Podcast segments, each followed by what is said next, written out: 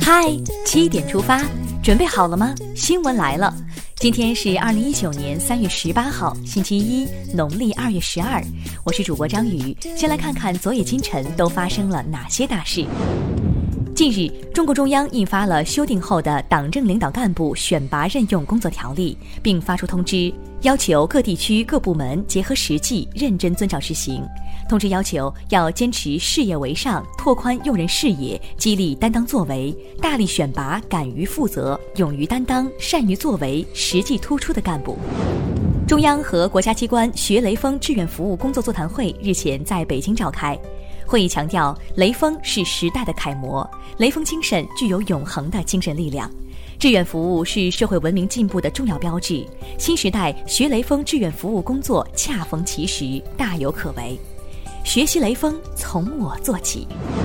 据国务院扶贫办消息，二零一三年至二零一八年，我国连续六年超额完成千万减贫任务。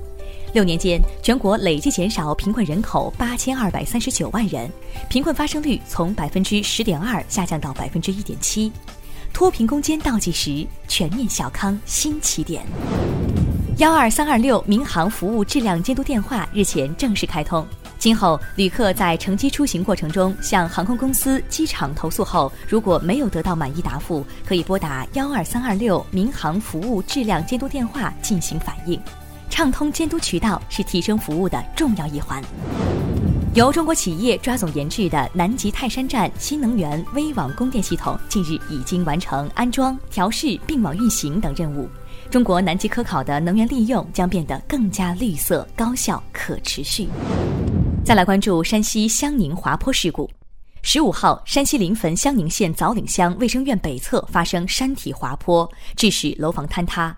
截至十七号上午十点，共救出被掩埋人员十六人。其中三人医治无效死亡，现场搜救出七具遇难者遗体，还有十人失联。目前救援力量仍在全力搜救失联者，祈祷。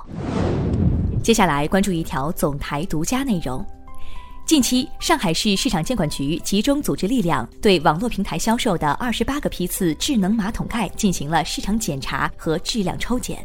经检测，有十一个批次不合格，不合格检出率为百分之三十九点三。主要不合格项目是对触及带电部件的防护、接地措施、安全结构、输入功率、标志和说明五项。中央广播电视总台央视每周质量报告本期关注隐患重重的智能马桶盖，大家可以在央广新闻微信公众号今天推送的“嗨七点出发”中点击观看。再来刷新一组国内资讯，先来看天气情况。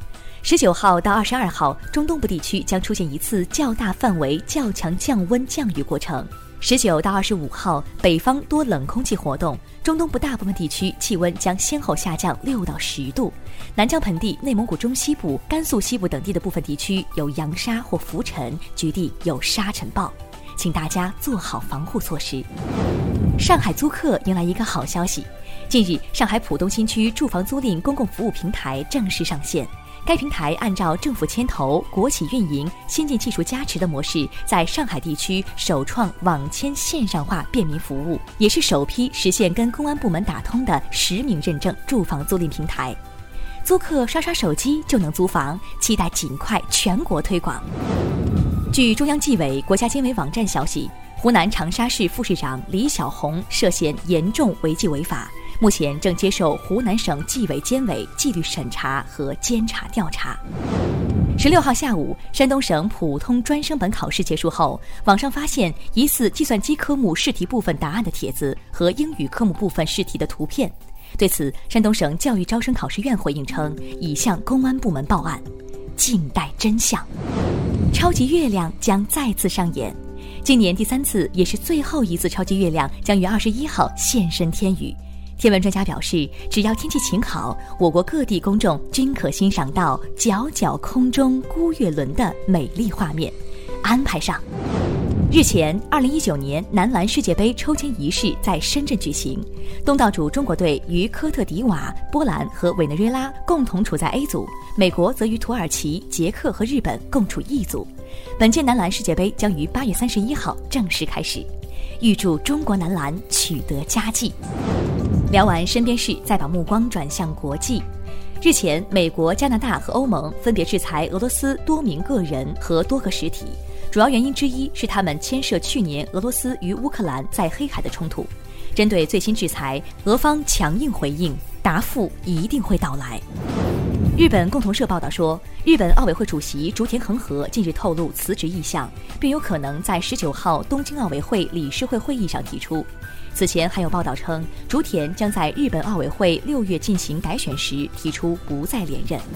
新西兰警方当地时间十七号消息称，克莱斯特彻奇市两座清真寺发生的大规模枪击案已经导致五十人死亡、五十人受伤。此前一天，枪击案嫌犯出庭被控谋杀。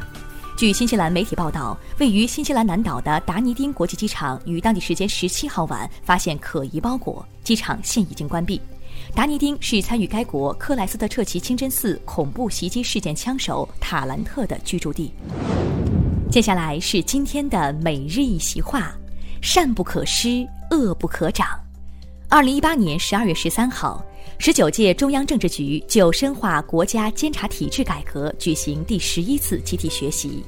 习近平总书记在主持学习时强调：善不可施，恶不可长。要坚持惩前毖后、治病救人，运用好监督执纪四种形态，抓早抓小，防微杜渐。